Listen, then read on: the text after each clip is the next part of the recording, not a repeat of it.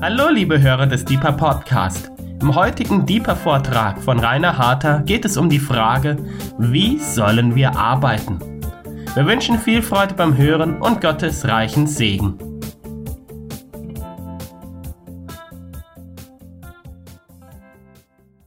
Herzlich willkommen zum zweiten Teil unserer Lehrserie Wie geht? Wie geht Leben? Wie geht Arbeiten, wie geht Beten. Heute wollen wir uns damit beschäftigen, wie man als Christ seine Position in der Arbeitswelt finden und ausfüllen kann. Wie geht Arbeit? Wie sollen wir arbeiten? Ich möchte mit einem herausfordernden Zitat beginnen von dem großen Afrika-Missionar und Forscher David Livingstone, der einmal gesagt hat, fürchte Gott und arbeite hart. Das sind Worte, die wir in der Postmoderne nicht so gerne hören oder nicht gewohnt sind zu hören. Aber ich glaube, dass sich viel Wahrheit dahinter verbirgt. Ich habe in meinem eigenen Leben erlebt, dass die Kombination von Gottesfurcht und dem Empfang von Gottes Gnade plus der Bereitschaft, mich wirklich zu investieren in meine Arbeit, Früchte tragen kann für die Menschen, für meine Firma, und für Gott. Mein erster Punkt in diesem zweiten Teil unserer Lehrserie lautet, finde deine Identität. Nun, unsere Identität im Unterschied zu den Menschen, die nicht an Jesus glauben, liegt nicht darin, dass wir sind, was wir leisten, sondern, und ich möchte zitieren, Epheser 3, Vers 17, unsere Identität liegt in folgender Wahrheit. Paulus betet, dass der Christus durch den Glauben in euren Herzen wohne und ihr in Liebe gewurzelt und gegründet seid. Hier werden schon mehrere Wahrheiten angesprochen, die direkt mit unserer Arbeit zu tun hat. Die Kraft für unsere Arbeit Ganz egal, in welchem Setting wir arbeiten, ob in einem vollzeitlichen Dienst, der innerhalb der kirchlichen Grenzen sich befindet, oder in einem ganz normalen säkularen Arbeitsumfeld, die Kraft für unsere Arbeit, das dürfen wir als Christen lernen und erfahren, speist sich aus der Wurzel, die Jesus Christus ist. Und diese Wurzel gibt uns in jedem Lebenskontext Liebe. Eine Liebe, die uns durchdringt und die ihren Ausdruck findet in all dem, was wir tun. Wir sollen in Liebe gewurzelt und gegründet sein. Gegründet sein heißt festzustehen. Nicht immer ist unsere Arbeit von Erfolg gekrönt. Manchmal gehen Dinge schief, manchmal laufen sie nicht so erfolgreich, wie wir uns das wünschen. Und dann ist die Frage, wird unser Leben erschüttert oder bleiben wir fest gegründet? Unser Leben soll gegründet sein in Jesus Christus, einem Grund, der sich niemals ändert, einen Grund, der stabil ist, ein Felsen, auf dem wir stehen. Wenn du kein inneres Leben, sprich keine Verwurzelung, keine Verbindung in Christus und zu Christus hast, dann musst du dein Leben alleine stemmen. Eine Vorstellung, die mir nicht gefällt. Eine Vorstellung, die viele Menschen in den Burnout treibt, die aus eigener Kraft und indem sie versuchen, sich zu identifizieren durch das, was sie tun, in den Ruin treibt, in den innerlichen Ruin treibt. Wir als Christen, wir leben aus der Hingabe zu Jesus Christus und arbeiten in der Hingabe an ihn. Ich will es noch einmal sagen, das ist das erste große Geheimnis des Erfolgs der Arbeit, in der wir stehen dürfen als Christen. Wir leben aus der Hingabe an Christus und arbeiten in der kontinuierlichen fortlaufenden, auch während unserer säkularen Arbeit fortlaufenden Hingabe an ihn.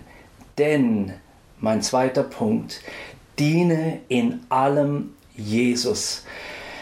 Als junger Mann hat mich ein Vers getroffen aus der Heiligen Schrift, der mein Leben wie kaum ein anderer verändert hat. Ich war als junger Mann tätig in einem Forschungsinstitut und es war ein Job für mich. Ich habe keine Ambitionen gehabt, Karriere dort zu machen oder mein Alles zu geben. Und dann habe ich gelesen Kolosser 3, die Verse 23 und 24. Dort heißt es, was ihr auch tut, arbeitet von Herzen als dem Herrn und nicht den Menschen, da ihr wisst, dass ihr vom Herrn als Vergeltung das Erbe empfangen werdet. Ihr dient dem Herrn Christus. Was für ein Wort. Arbeitet von Herzen als dem Herrn und nicht den Menschen. Dieses Wort hat mein, meinen Zugang zur Arbeit in dem Institut, in dem ich beschäftigt war, völlig verändert. Ich erinnere mich daran, als junger Mann habe ich in der Werkstatt später in mehreren anderen Bereichen gearbeitet, durfte mit Gott eine Karriere machen und ihn während meiner Arbeit erleben. Aber ganz am Anfang stand dieses Wort und ich erinnere mich, wie die Qualitätssteigerung meiner Arbeit dadurch begann, dass ich ganz naiv gesagt habe, Herr, dieses Stück Aluminium, was ich jetzt auf die Fräsmaschine spanne, das bearbeite ich für dich. Die Qualität unserer Arbeit, egal welche Arbeit wir haben, wird in die Höhe gehen, wenn wir uns bewusst sind, dass unsere Arbeit eine Liebesgabe ist für den König der Könige. Wir leben aus der empfangenen Liebe, die er uns gibt, heraus und wir antworten, indem wir ihn lieben mit all dem, was wir tun. Auch unsere Arbeit ist Gottesdienst. Wir arbeiten für Jesus. Wir dienen, sagt Paulus im Kolosserbrief 3. Wir dienen dem Herrn Christus. Bei mir hat sich das so ausgewirkt, dass durch eine, wie ich gesagt habe, eingangs große Investition in meine Arbeit, aber durch diese ähm, Gnade, die Gott als Antwort gibt auf das Verlangen in meinem, in unserem Herzen und die Hingabe, die wir ihm geben möchten durch unsere Arbeit, diese Kombination von ähm, Hingabe und Gnade, die fähig macht, Dinge zu tun, die wir vielleicht vorher nicht fähig waren zu tun, die führt zu einer Veränderung deiner Arbeitsqualität. In meinem Fall war es so, ich wurde immer wieder befördert, habe andere Aufgabenbereiche bekommen und um die Geschichte nicht zu lang zu machen, am Ende der Geschichte, bevor ich ausgestiegen bin aus diesem wirklichen Traumjob, den ich hatte, den ich sehr geliebt habe im Institut damals, wurde mir ein Angebot gemacht, ein Projekt zu koordinieren in der Höhe von über 60 Millionen Euro, eine große Verantwortung zu übernehmen, ein neues Institutszentrum zu bauen, ein Haus zu bauen. In meinem Fall war es dann so, ich habe mich für ein anderes Haus entschieden, das Gebetshaus. Aber vom kleinen Mann, vom kleinen Handwerker an der Fräsmaschine gab es diesen Weg in der Kombination aus Hingabe und harter Arbeit und Gottes Gnade. Diene in allem Jesus. Dritter Punkt. Eine persönliche Geschichte. Eines Tages sagte der äh, stellvertretende Institutsleiter zu mir, Herr Harter, Sie machen echt gute Arbeit, aber sie könnten noch weiter kommen, wenn sie nicht immer unrasiert zur Arbeit kommen würden. Ah, ein Wort, das man als zu nahe treten eines Vorgesetzten empfinden konnte. Ein Wort, das vielleicht heute man gar nicht mehr als gültig ansieht. Für mich damals war es so, das ist ein paar Jahre her, dass tatsächlich in meinem Umfeld Wert gelegt wurde auf ein bestimmtes Erscheinungsbild. Und auch da finde ich eine Parallele unserem Gott gegenüber. Wir wollen rein und heilig vor unseren Gott treten. Ich sage nicht, dass das Rasieren oder schön anziehen der Schlüssel für einen erfolgreichen Karrierewerdegang ist. In meinem Fall hat es eine Rolle gespielt und es hat mir wieder eine geistliche Wahrheit bestätigt, die ich lese ebenfalls im Kolosserbrief in den Versen 8 bis 10. Ich zitiere. Jetzt aber legt auch ihr das alles ab. Zorn, Wut, Bosheit, Lästerung, schändliches Reden aus eurem Mund.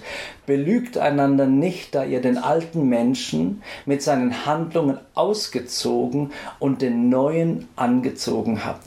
Mein dritter Punkt könnte heißen eben, zieh dich anständig an. Wir gehen als Christen mit neuen Kleidern zur Arbeit. Ich möchte dir empfehlen, diese Worte aus Kolosser 3 zu lesen und vielleicht die nächsten paar Wochen zur Arbeit zu gehen und bevor du zu deiner Arbeit gehst, während du am Kleiderschrank stehst und dir die Kleider für den Tag heraussuchst, dir zu sagen, ich ziehe denn das ist gemeint an dieser Stelle, den neuen Menschen an. Ich gehe nicht zur Arbeit wie vorher. Ich gehe nicht zur Arbeit mit den alten Motivationen, den alten Fehlern, den alten Verhaltensweisen, den alten Erwartungen und Motivationen. Ich ziehe den neuen Menschen an. Der, der in Christus geborgen ist, der sich aus Christus ernährt und für Christus arbeitet. So, ich empfehle dir, ziehe dich jeden Morgen anständig an, gehe mit dem neuen Menschen ganz bewusst zu deiner Arbeit. Viertens, sei von Schönheit geprägt. Diejenigen, die mich kennen, wissen, dass Schönheit in meinem Leben und Denken und in der Theologie, mit der ich mich beschäftige, eine große Rolle spielt. Schönheit verändert alles. Und ich bin überzeugt davon, dass Gott selbst die Quelle aller Schönheit ist. So wenn wir bei unserer Arbeit eine schöne Atmosphäre unterstützen oder verbreiten wollen, wenn wir an unsere Arbeitsplätze Schönheit bringen möchten, dann müssen wir selber geprägt sein von Schönheit. Das, was in uns ist, kommt auch heraus. Wenn da keine Schönheit in uns ist, in unserem Denken und Erleben, werden wir auch schwerlich authentisch Schönheit weitergeben können. Es gibt Einflüsse, die auf dich einwirken, die dir helfen und solche, die dir schaden. Zum Beispiel, wenn wir kontemplatives Gebet geübt sind, wenn wir darin geübt sind, in der Stille auf Gott zu schauen und wissen, dass in dieser Zeit gemäß 2. Korinther 3, Vers 18 unser Sein verändert wird in das Bild Jesu, dann wissen wir, dieser Einfluss, beispielsweise das kontemplative Gebet, weckt Schönheit in uns, die wir an jeden Ort mitnehmen. Gott selbst ist die Quelle aller Schönheit. So, ich will dich herausfordern, dich zu üben im Schauen auf Gott. Zweitens, zu diesem Punkt, den wir gerade betrachten, von Schönheit geprägt zu sein, will ich sagen, es liegt in deiner Hand, wie viel Raum du Gott in dir gibst Du, sagt das Wort, bist ein Tempel des Heiligen Geistes. Und es liegt an dir, wie viel Raum du dem Heiligen Geist gibst, um dich zu prägen, um in dir groß zu sein, sodass aus dir heraus der Heilige Geist in dein Umfeld wirken kann. Wir müssen verstehen, dass der Tempel des Heiligen Geistes in uns so groß ist, wie wir es erlauben. Prüfe einmal nach, von was du dich prägen lässt. Was sind die Bücher, die du liest, die Filme, die du anschaust und so weiter. All diese Dinge prägen uns. So denke darüber nach, was dich prägt und ob es Schönheit zuträglich ist. Was drin ist, kommt raus. Fünfter Punkt sei integer. Was heißt Integrität? Integrität stammt vom lateinischen integritas und bedeutet so viel ganz interessant wie unversehrt, intakt oder vollständig. Bist du unversehrt? Bist du intakt in deinem Inneren? Bist du vollständig? Wahrscheinlich nicht. Aber du folgst einem Gott, der vollständig ist ganz perfekt intakt und unversehrt ist. Und in der Nähe dieses Gottes geht diese Unversehrtheit auf dich über. Man nennt diesen Prozess Heiligung. Du musst Zeit mit Gott verbringen, um heil zu werden. Je heiler, und ich will ergänzen, je heiliger, desto stärker bist du in Bezug auf Integrität.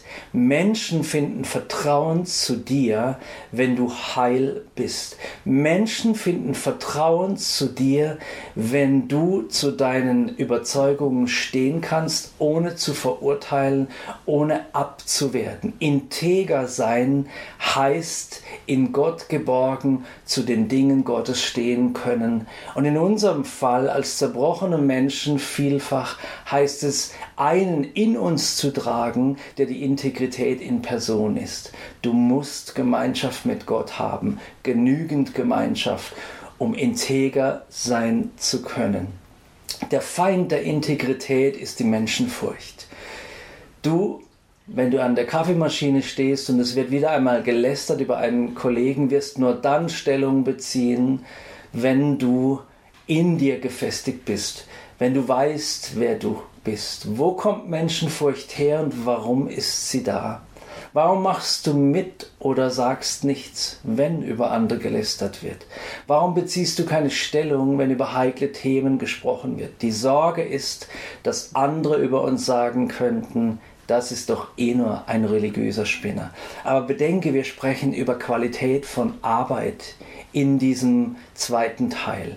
Wenn die Qualität deiner Arbeit sichtbar, messbar gestiegen ist, wenn du eine ähm, eine Atmosphäre der Schönheit verbreitest und wenn du standfest bist in Gott, dann wird Menschenfurcht kleiner werden. Und dann ist die Sorge, dass du ein religiöser Spinner genannt wirst, nicht mehr so sehr groß. Selbst wenn es dann passieren sollte, wirst du nicht erschüttert werden, weil du auf dem Grund stehst, weil du verwurzelt bist, wie ich vorhin eingangs gesagt habe.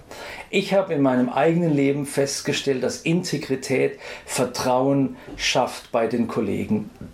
Meine Kollegen ähm, haben Gebet in Anspruch genommen. Meine Kollegen damals haben Gespräche in Anspruch genommen. Meine Kollegen haben mir Dinge zugetraut, weil sie der Auffassung waren, dieser Typ lügt nicht, dieser Typ ist zuverlässig. Mein Kollege ist verlässlich. Der lässt sich auch von Kritik nicht umwerfen. So sei integer.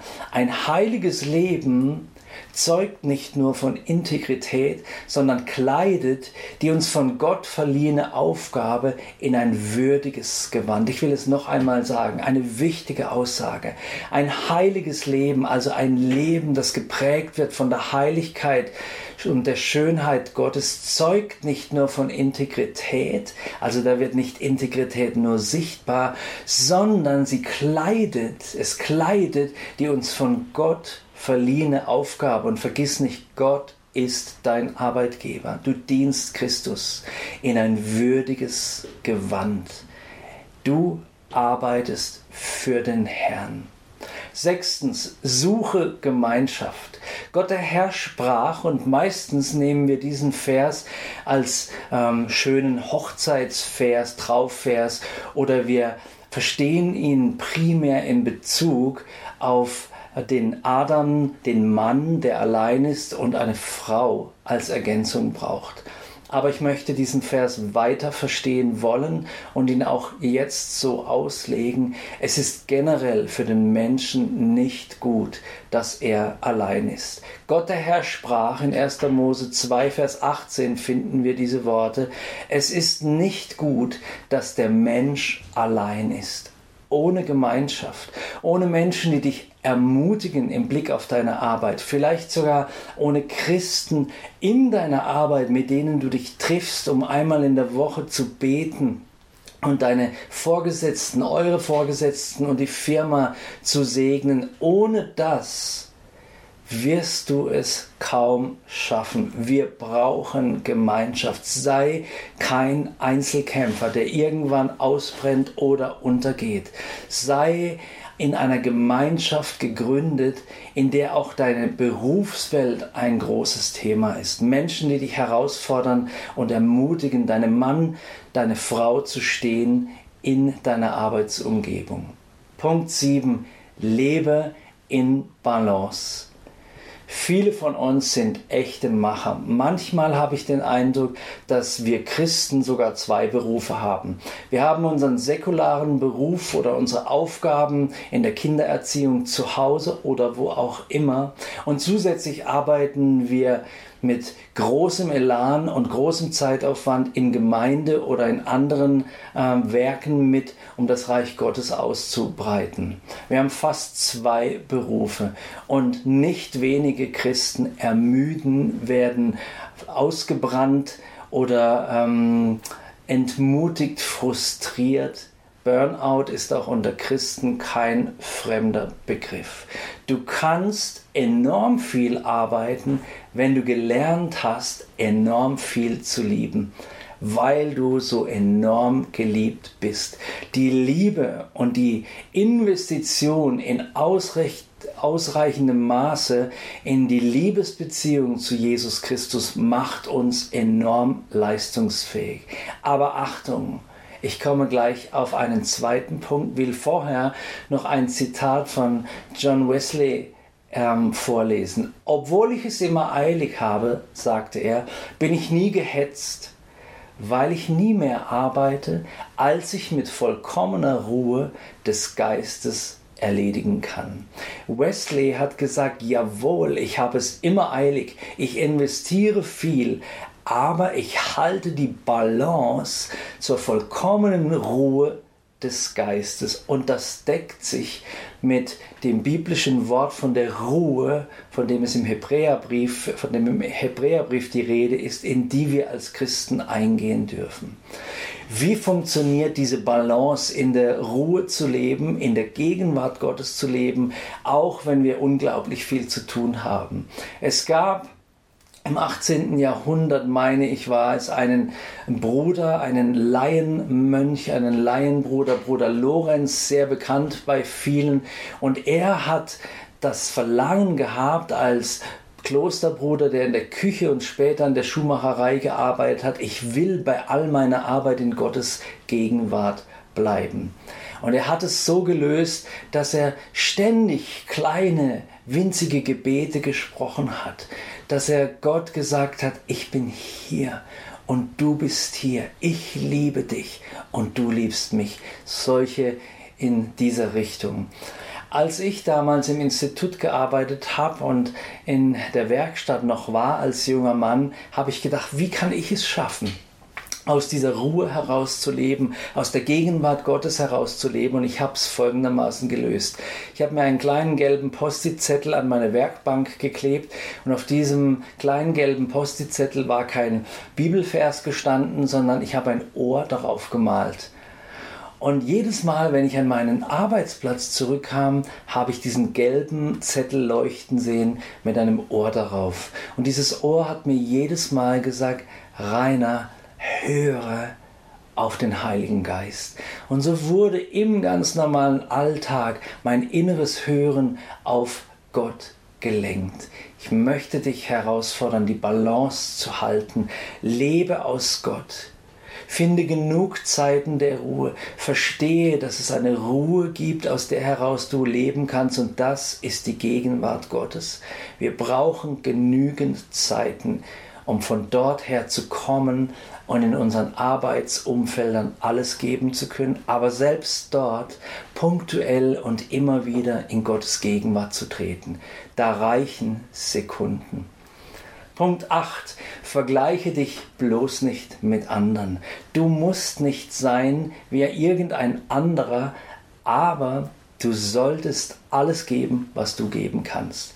Das ist eine ganz wichtige Aussage, denn viele, auch unter uns Christen, vergleichen sich mit den Erfolgen anderer und fühlen sich nicht gut, dass sie nicht das Gleiche erreichen können.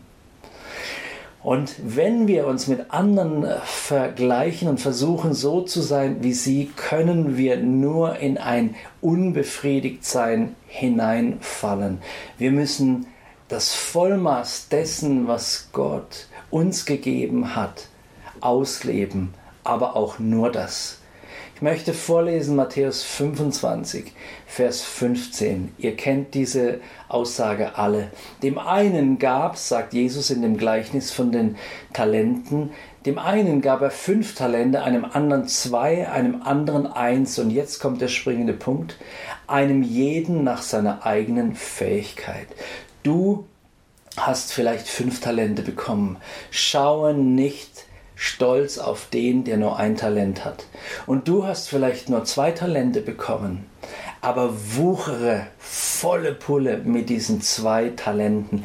Gott hat sie dir gegeben. Du musst dich nicht abmühen zu sein wie einer, der fünf Talente hat. Wuchere mit den beiden Talenten. Du sollst nicht das gleiche leisten, wie irgendeiner leistet, der fünf Talente hat, wenn du nur ein Talent hast. Aber sei auch nicht scheindemütig sei auch nicht niedergeschlagen oder frustriert und vergrabe deine Talente.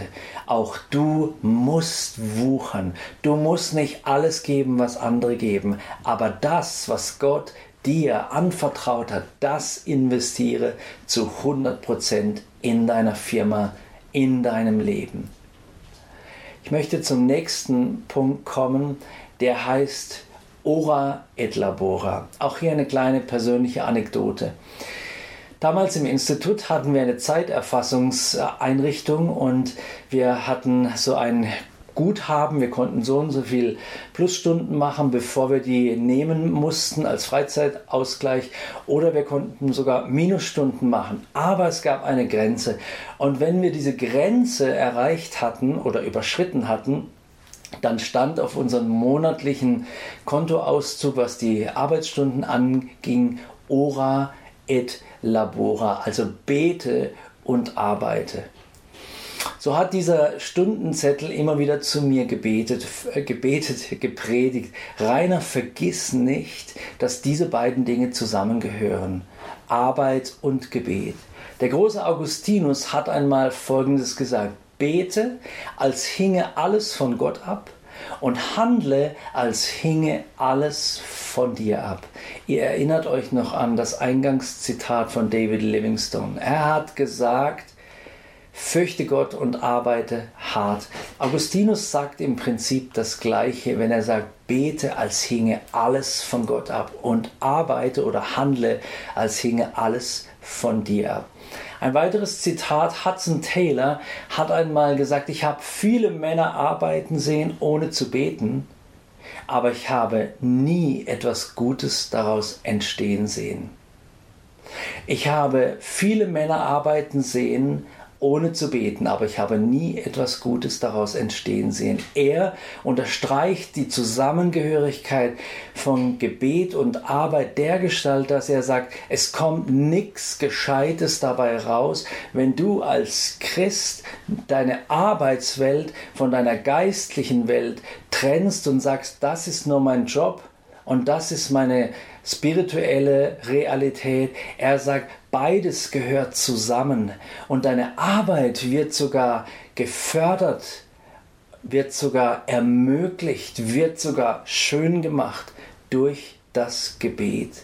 Etwas Gutes kann entstehen. Nicht nur gute Qualität, sondern deine Arbeit getrieben vom Heiligen Geist, der in dir immer mehr Raum nimmt durch das Gebet, wird so schön, dass ein Wohlgeruch der Erkenntnis Christi entstehen kann in deinem Arbeitsumfeld. Sei leidenschaftlich, lautet mein nächster Punkt. Warum sage ich das? Ich glaube, dass Leidenschaft etwas ganz Wichtiges ist.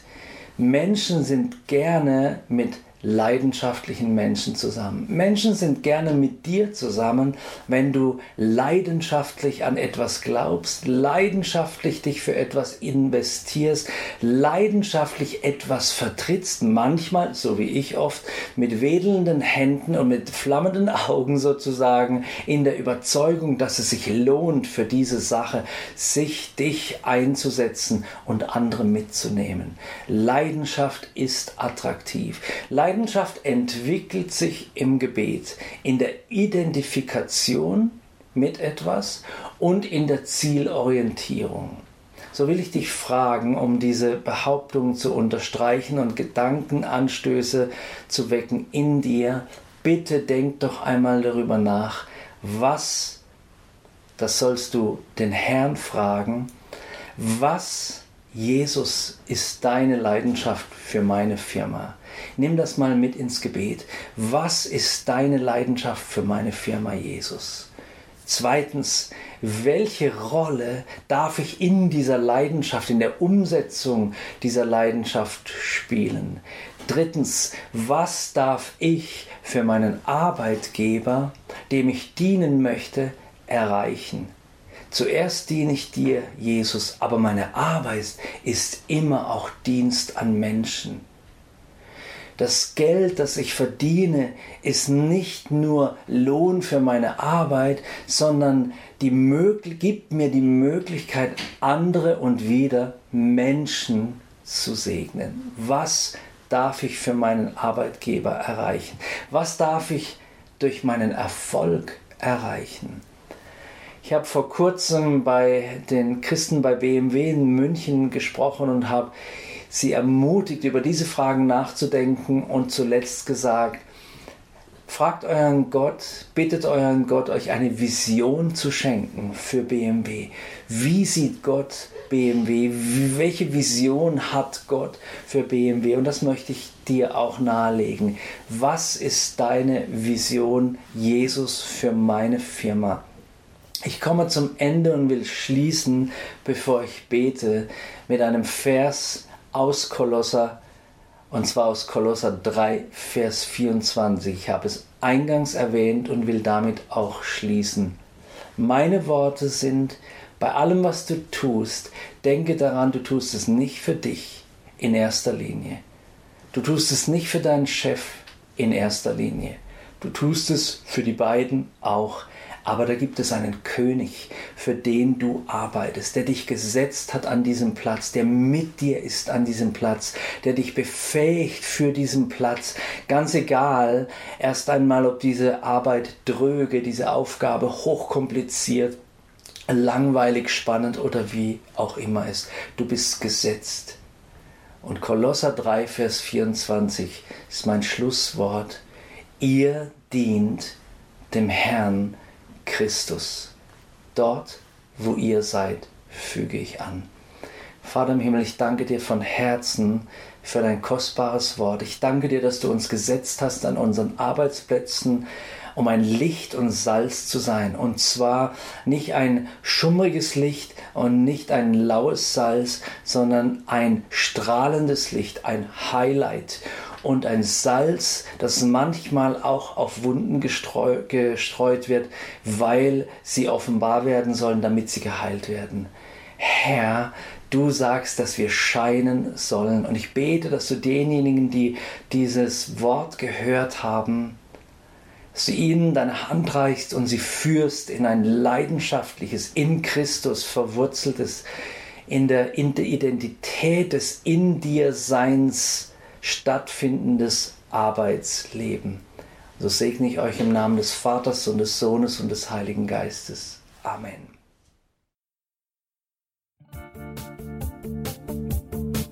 Liebe Hörer, wenn Sie noch weitere Abende aus unserer Deeper-Serie mit und nacherleben möchten, besuchen Sie uns einfach auf unserer Webseite www.gebetshaus-freiburg.de.